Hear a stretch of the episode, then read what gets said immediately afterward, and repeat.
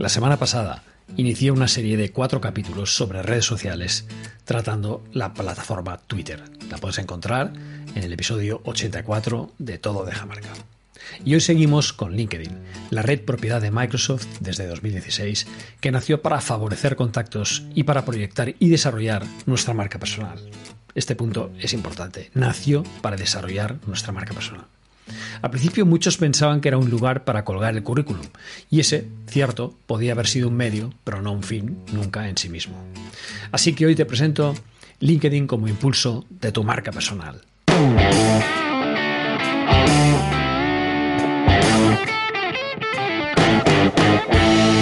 Hola, soy Guillem Recolons y te doy la bienvenida a Todo Deja Marca, tu podcast de marca personal. Y por si es tu primera vez, te cuento que este podcast trata de marca personal, de su proceso de gestión, lo que conocemos como personal branding, de relato personal, comunicación personal, propuesta de valor y todo, todo, todo lo que nos ayude a conocernos mejor, diseñar nuestra estrategia y nuestro plan de visibilidad.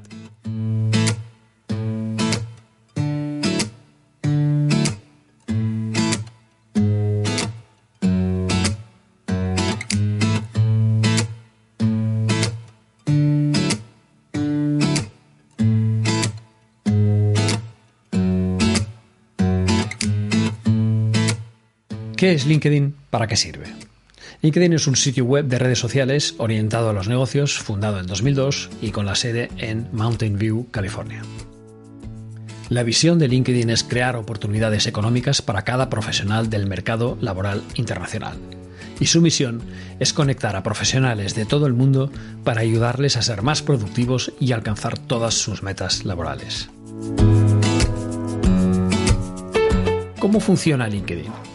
LinkedIn se basa en las conexiones profesionales del usuario. Los usuarios crean páginas de perfil que tienen una estructura similar, parecida, a la de un currículum, en que pueden resumir su carrera, anunciar sus habilidades particulares y enumerar su educación e historial de empleo. Las conexiones se forman entre usuarios cuando uno acepta una invitación de otro para unirse a su red. LinkedIn permite a los usuarios avanzar en su carrera buscando puestos de trabajo, encontrando conexiones con una empresa concreta, recibiendo recomendaciones de otros usuarios y especialmente reforzando y proyectando su marca personal. Pero a las empresas, cuidado porque también pueden crear sus propias páginas, ofreciendo información sobre la compañía y sus productos, publicando artículos y ofreciendo oportunidades laborales. Esta ha sido la gran oportunidad de las empresas B2B de sectores más industriales para poder conectar con el mundo de una manera abierta. Bien, vamos a repasar un poquito la historia de LinkedIn. Los fundadores de esta red, LinkedIn, que en realidad se pronuncia LinkedIn, fueron el inversor Reid Hoffman, el diseñador de productos Alan Blue, el profesional de marketing Konstantin Garrick, el ingeniero Eric Lee y el ingeniero Jean-Luc Vaillant. Lanzaron su plataforma en 2003. El crecimiento al principio fue lento. En 2005 LinkedIn introdujo servicios que permitían a las empresas publicar ofertas de empleo y buscar en la red posibles empleados. Además de estos servicios profesionales, LinkedIn permite a las empresas anunciarse en el sitio de diversas maneras. LinkedIn finalmente fue rentable, o empezó a ser rentable, en 2007, unos cuatro años después del lanzamiento. Ese año, la red contaba con más de 15 millones de miembros y en 2011 tenía ya más de 100 millones de miembros en todo el mundo. La oferta pública inicial de LinkedIn ese mismo año recaudó 353 millones de dólares. En 2016, LinkedIn fue adquirida por Microsoft por unos 26.000 millones de dólares. Ojo, una de las compras más potentes de la historia. Al año siguiente informó Microsoft que contaba con más de 500 millones de miembros de unos 200 países. ¿Cómo fueron los inicios de LinkedIn? Bueno, explicaba Reid Hoffman, impulsor del proyecto, que su idea original era ser un académico, su idea personal, ¿no? Luego se dio cuenta que para ser un académico profesional tienes que dedicar la mayor parte de tu carrera a escribir libros esotéricos que solo entenderían 50 personas. Volvió de Oxford y decidió no ser académico. Ingresó en Apple Computer para trabajar en eWorld. También diseñó, construyó y mejoró los ecosistemas humanos. SocialNet fue el resultado. El modelo de negocio principal más obvio de SocialNet era el de un servicio de citas. Luego entró en el consejo de PayPal y al poco tiempo la vendieron a eBay en julio de 2002. Se dio cuenta de que no había un mejor momento en su vida para crear una empresa en Internet. Convencido de que la Internet de los consumidores acababa de empezar, este fue la espoleta que le impulsó a crear LinkedIn frente a otras ideas muy de bombero que he podido leer que tenían en mente. Descubrió que podía transformar la forma en que la gente podía tomar el control de su vida profesional y colaborar fácilmente para encontrar a las personas y la información adecuada que era la más convincente. Así que cofundó LinkedIn. Había otros cuatro eh, cofundadores, tres de ellos que coincidían en la Universidad de Stanford. Hablando del modelo de negocio LinkedIn, esta red obtuvo su primera financiación en febrero de 2003. Tenía una pequeña oficina en Mountain View. Y dice Hoffman, casi todas las startups tienen algún tipo de momento del Valle de las Sombras. Para LinkedIn ese momento fue el verano de 2003. Para la prensa, LinkedIn era el Friendster para los negocios. Para quien no se acuerde, Friendster fue una de las redes precursoras de Facebook. Pero no era Friendster. Le costó mucho tiempo a Hoffman y, sus socios explicar a la prensa lo que era LinkedIn. Pues como decíamos, LinkedIn creció despacio en comparación con otras plataformas sociales. En agosto de 2003 solo tenía 36.000 miembros. A finales de 2004 tenía alrededor de un millón son cifras que todavía son insuficientes para los estándares que había en aquel momento de otras redes. En 2004 y 2005 el objetivo fue empezar a trabajar en engagement, pero no lograron interés por parte de los inversores. Es curioso, las empresas que parecen tener éxito no siempre lo aparentan en los dos primeros años. El 1 de enero de 2005, la empresa no tenía prácticamente ingresos. Matt Kohler se unió a la compañía para crear el primer producto diseñado para que las empresas pagaran por listar oportunidades laborales. Fue muy lento, pero funcionó. Los dos primeros meses sus ingresos eran de 30.000 dólares al mes, insuficientes, pero en pocos meses pasaron a unos 5 millones de dólares. Eso ya era una cantidad interesante. En ese momento, Monster.com era esa gran empresa con una capitalización bursátil de 5.000 millones de dólares, 5 unicornios. La gente pensaba en ellos, en Career Builder, en Hot Jobs como empresas de éxito. El objetivo de Hoffman era convertirse en un nuevo Monster.com. Y lo lograron, especialmente porque Monster se hundió tras incurrir en ciertas estafas financieras. Tengo entendido que luego se rehicieron. Bien, a principios de 2006 empezaron a crear perfiles públicos, versiones del perfil que se indexaban en Google. Y así era mucho más fácil explicar el valor de LinkedIn. ¿Alguien va a buscarte en Google? Ahí encontrarás ese perfil. Hubo un momento en que muchos usuarios utilizaban LinkedIn como su currículum. Y eso llamó la atención de los reclutadores, el hecho de ser rentable era una forma de decir que realmente funciona. Se podía construir un negocio real. Fue una señal muy importante para Silicon Valley. En otoño de 2006, la estructura de LinkedIn era solo de 50 personas. Muy pocos. Se sentían como una startup un poco cutre. Hoffman intuía que tenían que contratar a un CEO. Él es bueno en estrategia, pero no era tan bueno para imponer el enfoque y la disciplina, sobre todo en momentos de conflicto. Contactaron a Dan Knight, que ayudó a hacer crecer la empresa. En noviembre de 2007, la revista Fortune citó a Dan Knight diciendo que LinkedIn solo se vendería por más de mil millones de dólares, a pesar de que los rumores de interés de News Corp.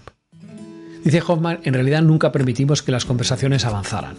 Pero otros ejecutivos sostienen que siempre hubo conversaciones de venta. La gente quería venir a conocer y aprender sobre el negocio. Cuando preguntaban a la gente quién tendría sentido que les comprara, sería Microsoft. Microsoft no tenía una red social y estaba muy estrechamente alineados con el ámbito profesional. Realmente recibieron propuestas importantes de los gigantes de la tecnología. Reid y Dan y Jeff siempre supieron que LinkedIn tendría un gran valor. Si se vendiera, irían más lejos de lo que la mayoría de las empresas estarían dispuestas a pagar.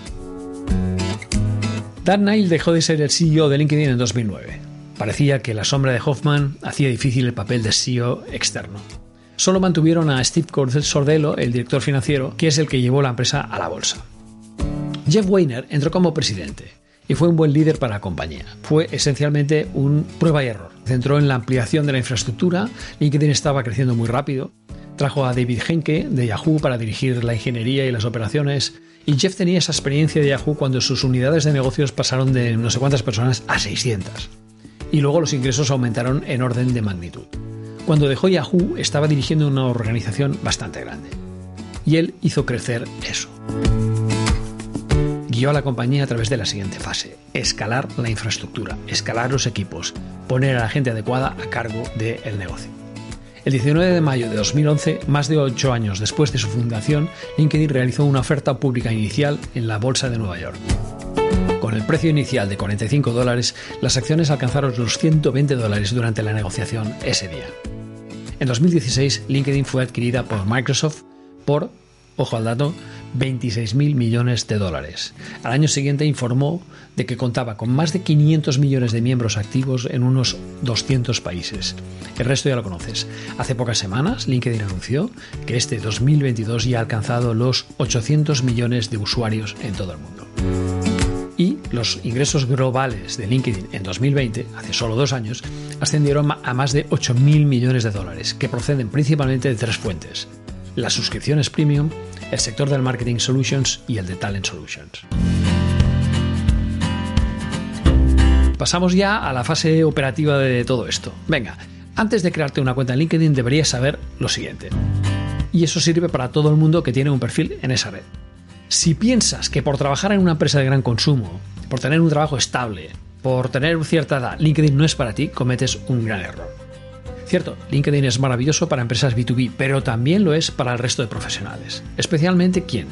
Profesionales que trabajan por cuenta ajena, ya sean empresas B2B o B2C. Profesionales freelance, que es la manera glamurosa de decir autónomos. Candidatos jóvenes y profesionales senior, de todos, todos los sectores de actividad, esto es importante. CEOs, presidentes y miembros de consejos de dirección, empresas B2B y B2C, organizaciones no lucrativas y universidades y escuelas de negocio. ¿Quién podría prescindir de esta red social? Por un lado tenemos a los de siempre, los que siempre sobran, que son los trolls, y que hay muy pocos en LinkedIn, hay que decirlo, muy pocos, prácticamente ninguno. Y luego las personas que no desean contactar con otras personas, vamos a llamarlos anacoretas. Esos, digamos, no deberían crearse un perfil en LinkedIn.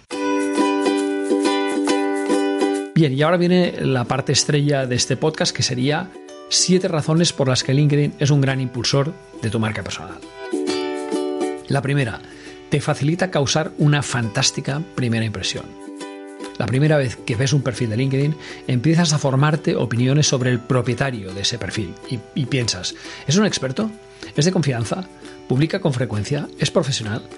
Todas esas preguntas te llevarán a decidir si haces clic en el botón de seguir o contactar o no.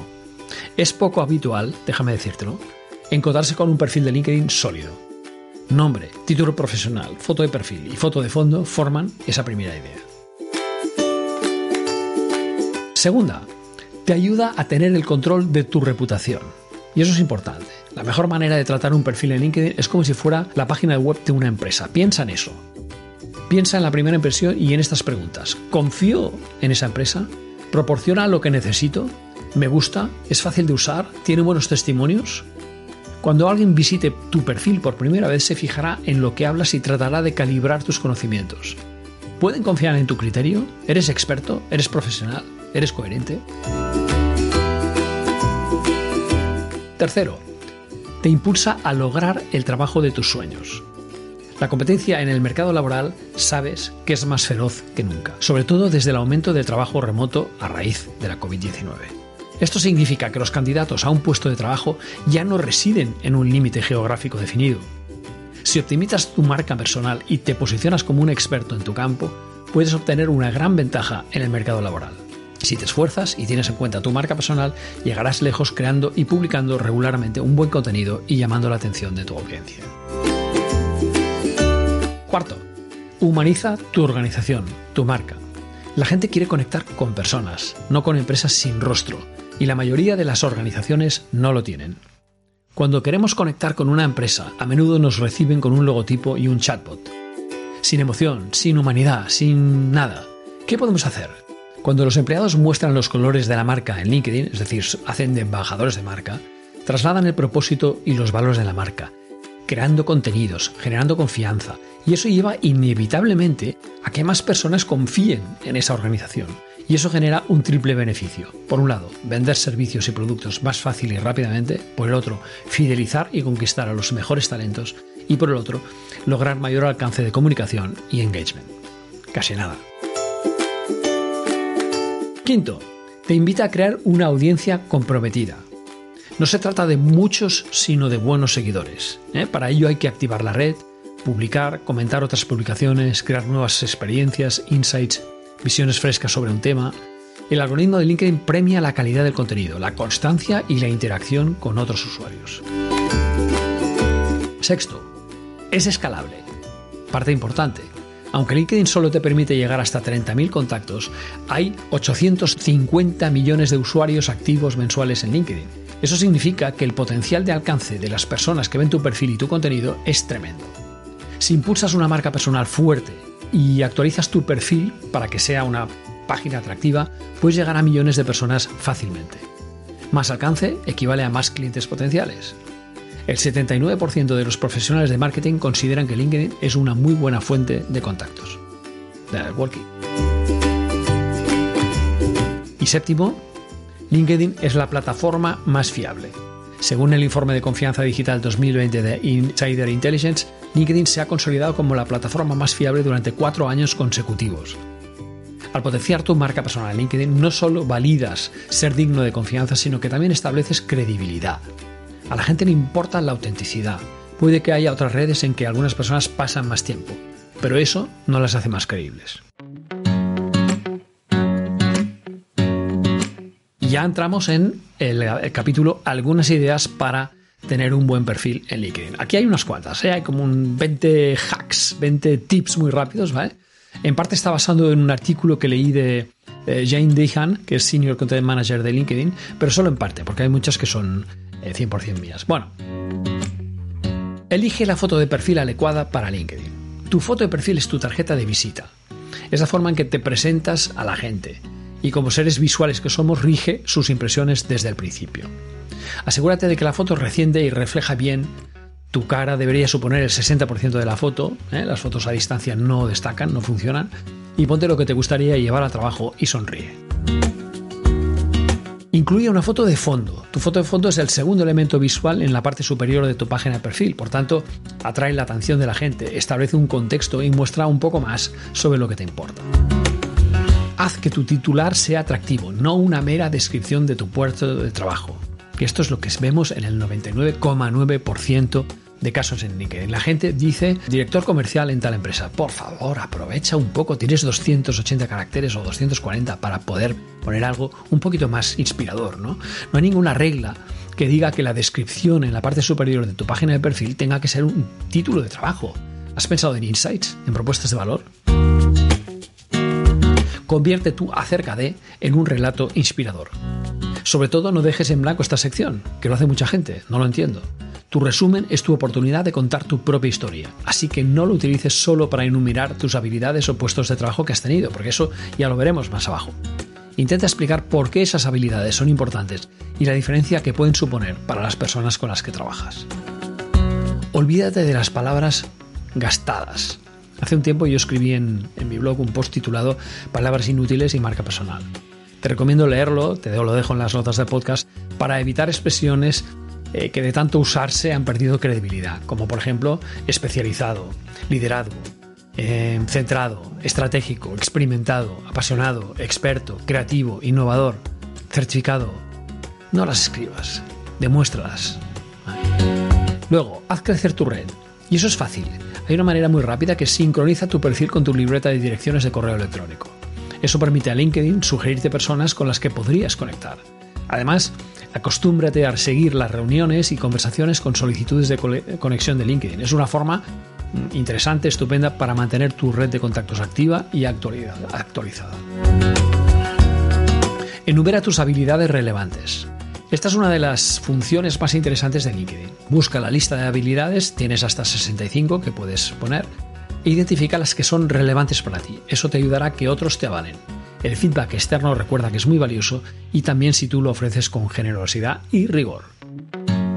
Destaca los servicios que ofreces. Si eres freelance, Servicios es una nueva función de LinkedIn que ayuda a consultores autónomos y a quienes trabajan para pequeñas empresas. Rellenar la sección de servicios de tu perfil puede aumentar la visibilidad en los resultados de búsqueda. Ojo al dato.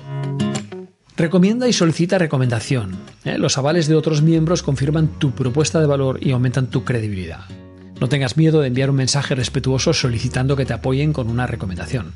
Y haz lo mismo siempre que creas que la persona merece esa recomendación. ¿eh? Ahí, ojo, porque tu reputación está en juego. Muestra tu pasión por el aprendizaje.